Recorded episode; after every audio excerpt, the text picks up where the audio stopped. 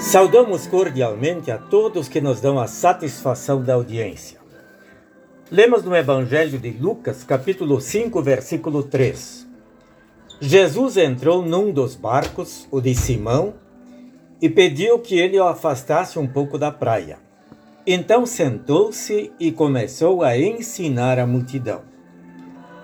Através desta mensagem, pregamos e ensinamos. Pode-se pregar e ensinar de muitas formas e em muitos lugares: na igreja, na escola, na TV, em estádios, em praças, de púlpitos, de cátedras e assim por diante.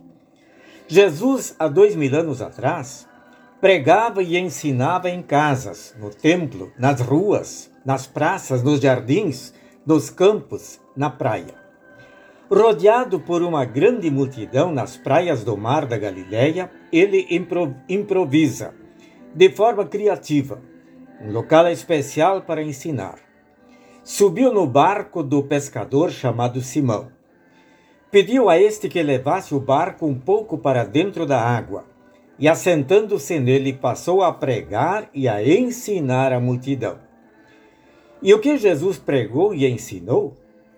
Sabemos hoje que de todos os lugares de onde nos vem algum ensinamento, podemos receber orientação ou mensagens úteis e inúteis, construtivas e destrutivas, positivas ou negativas.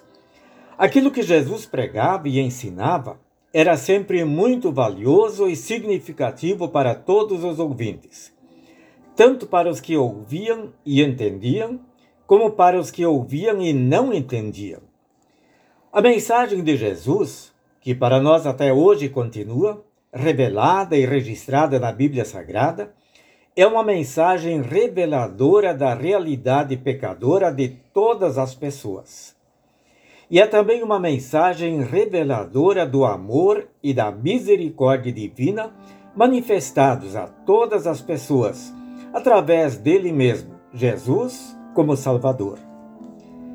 Como nos revelam as histórias bíblicas, o amor e a misericórdia de nosso Salvador nem sempre foram manifestados através de feitos miraculosos.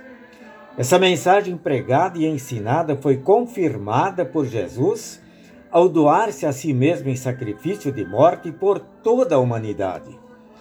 Por isso, os ouvintes de Jesus daquela época, assim como nós, os seus ouvintes hoje, podemos nos alegrar com os belos feitos, os maravilhosos milagres, mas acima de tudo, pelo maravilhoso perdão e vida sem fim que nos dá pela morte e pela ressurreição dele. Amém.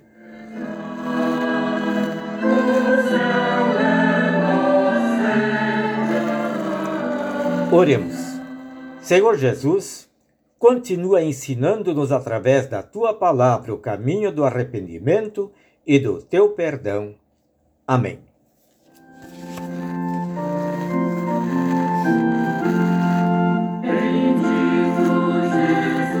Esta mensagem também foi redigida pelo pastor Egon Starosky e se encontra no devocionário Mensagens de Esperança e Vida. Desejamos a todos um feliz e abençoado fim de semana.